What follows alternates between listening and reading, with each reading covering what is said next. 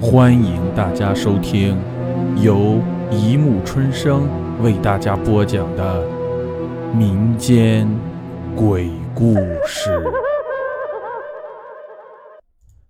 第五十九集：失爱。凡是在医学院待过的人，都会有这样一种感觉：阴森。特别是那栋进行人体解剖学的那栋实验楼，平时在他面前经过的话，都会有一种人解楼特殊的味道飘入你的鼻子。那是一种酒精和福尔马林混合的味道，凡是闻过的人，都会一辈子忘不了。这一次要讲的故事。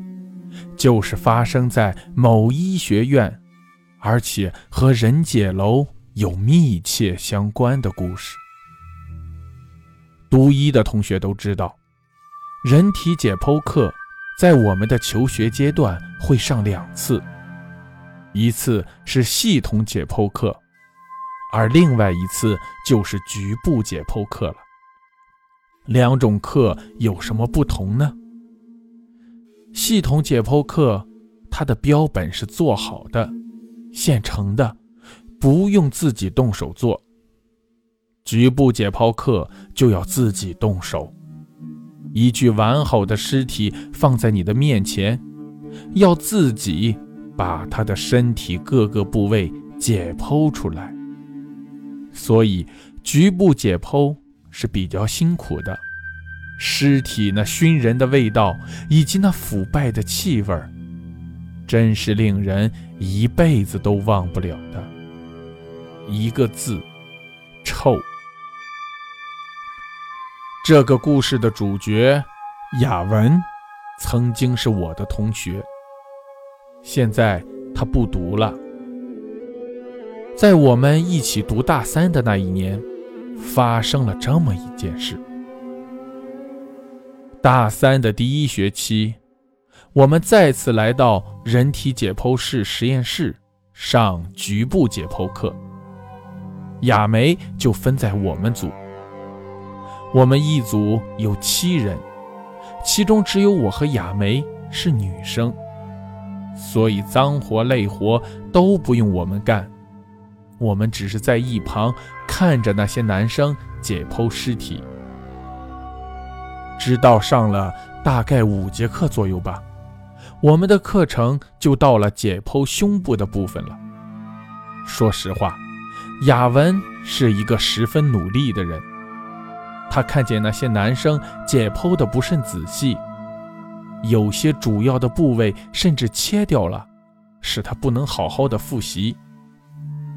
于是他把心一横，决定胸部的部分亲自操刀。他这个人呢，虽说努力，但是胆子还是有点小，所以他把我也拉上，算是他的助手吧。解剖开始了，我们小心地把皮肤切开，然后再去掉浅筋膜，最后在男同学的帮助下切断肋骨，把整个胸腔暴露了出来。我们大家都很小心，都不想把手弄伤。但是天总是不从人愿的。雅文把标本的两个肺切出来以后，当他正要向尸体的主动脉下刀，切除心脏的时候，可能因为内脏的味道实在强烈，而且再加上还有其余八个标本的解剖工作也在进行。他被熏得有点头晕眼花，一刀切下去，居然没把主动脉切掉，反倒切到了自己的手指上去了。要知道，手术刀是十分锋利的，没把整个手指头削掉，已经算十分庆幸的了。雅文的手被切了一道很深的口子，鲜血透过医用手套渗了出来。直往尸体的胸腔内滴，有些还通过主动脉上的口子直流到了心脏里去。亚文吓呆了，整个人呆在手术台旁，一动也不动，任鲜血直往下滴。我慌忙的推推他，他才醒过来。怎怎么办？我我流了好多血。快带他去校医室止血啊！身旁的男生对我说：“快快快，我们快去洗手。”于是，我和他一起去了洗手台。我帮他把胶手套脱掉。哇塞，真的流了好多血。可是值得幸运的是，雅文手上的伤口还不算深。校医帮他止了血，再涂上药水，扎上纱布。就算完事了。哎，真是多事之秋，好好的课就这样搞得一锅粥似的。雅文发誓再也不碰手术刀了。本来事情已经算是过一段落了，但是恐怖的事情还是发生了。一周后。又是解剖课，但是进了实验室，却发现我们组解剖的那具尸体居然不翼而飞了。本来负责老师还以为被别的实验室借走了，但是去问的同学都回话说，大家没有见到。这下事情大条了，你说好好的一具尸体会自己跑掉吗？不知谁轻轻地说了一句：“难不成是尸变了？”但是被老师听到了，老师马上斥责说：“谁在妖言惑众？我们看事情要抱着科学的态度，谁在胡说，平时分不及格。”老师的话果然有效，整个课室里顿时鸦雀无声。那么。那东西到哪儿去了呢？到了晚上就寝的时候，我们宿舍的六朵金花就开始讨论今天发生的事情。我们的市花如生发话说：“哎，你们说呀，到底会不会是尸变呀？哎，你们想想，那天雅文割伤了手，好像滴了那标本一身血呢。”啊，好，好可怕！司如生，你别吓人好不好？我们最胆小的阿秀抱紧了被子，向我们的如大小姐抱怨。和她关系最好的小静也一起向如生瞪眼。哟，都几点了？说这些，不怕吓得人睡不着啊？社长欢姐一脸严肃。啊，睡了，睡了。明天早上还有课呢，大家都顶了个熊猫眼，不怕那些男生笑话？我打圆场说，半夜可能起风了吧？我听到了一些奇怪的声音，可是仔细一听，又不像是风吹的声音。我一咕噜的爬了起来，想听得仔细一点。你也醒了。一个声音在我的耳边响起，哎，吓吓吓吓死我了！原来是如生。我我们都听到了，好恐怖，对不对？欢姐他们都起来了。这时，雅文惊恐地说：“会会不会，会不会是冲我来的？我我我怎么办？”听他的声音，好像已经哭出来了。奇怪的声音又响起来了，只是这一次，宿舍里的所有人都清楚地听到，那是一个人在说话。那人的声音十分沙哑：“是你把我从沉睡中唤醒的。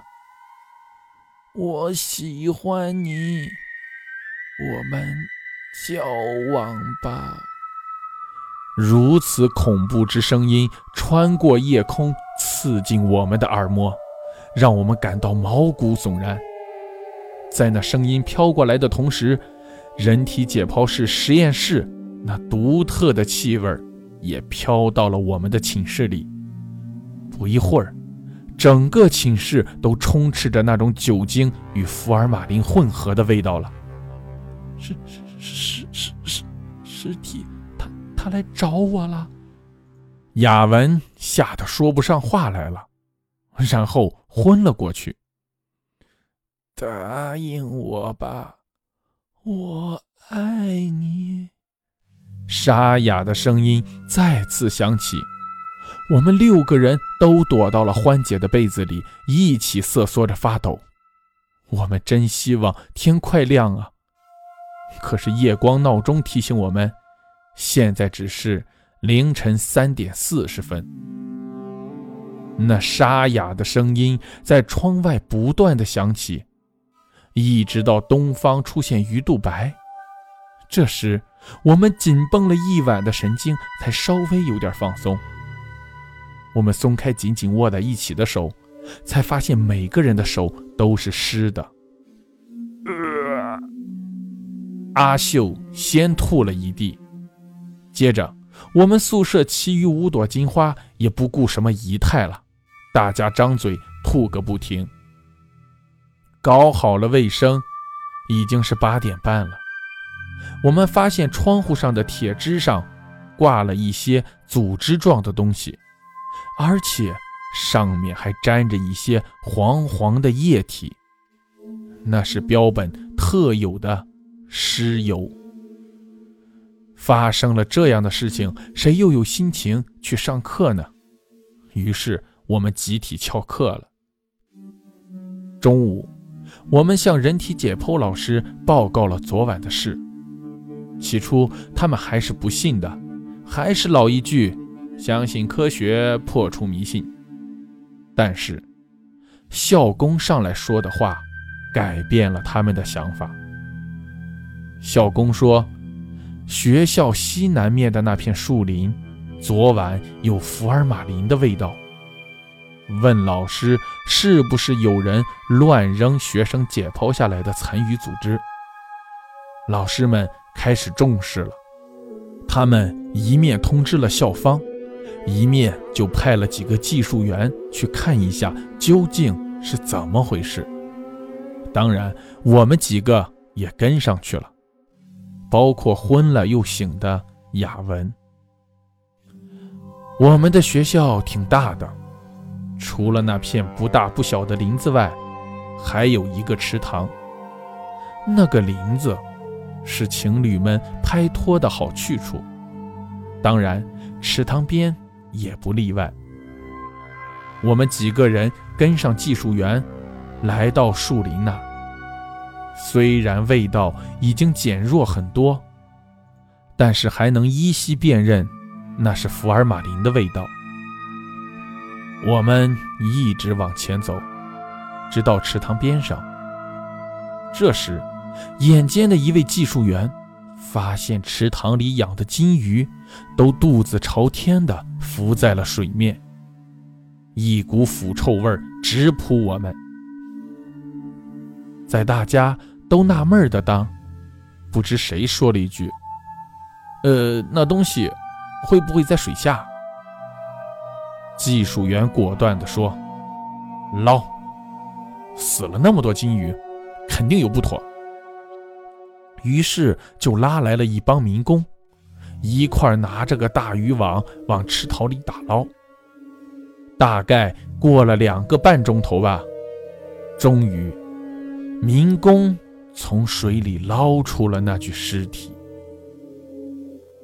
那具尸体经过水泡。虽然药水味没那么浓了，但是腐臭的气味就更加重了。他的肌肉已经有点发胀，那经过药水制作过的褐色皮肤在冲击着我们的眼睛。他那浑浊的眼睛瞪得大大的，和以往在手术台上那闭眼的状态大不相同。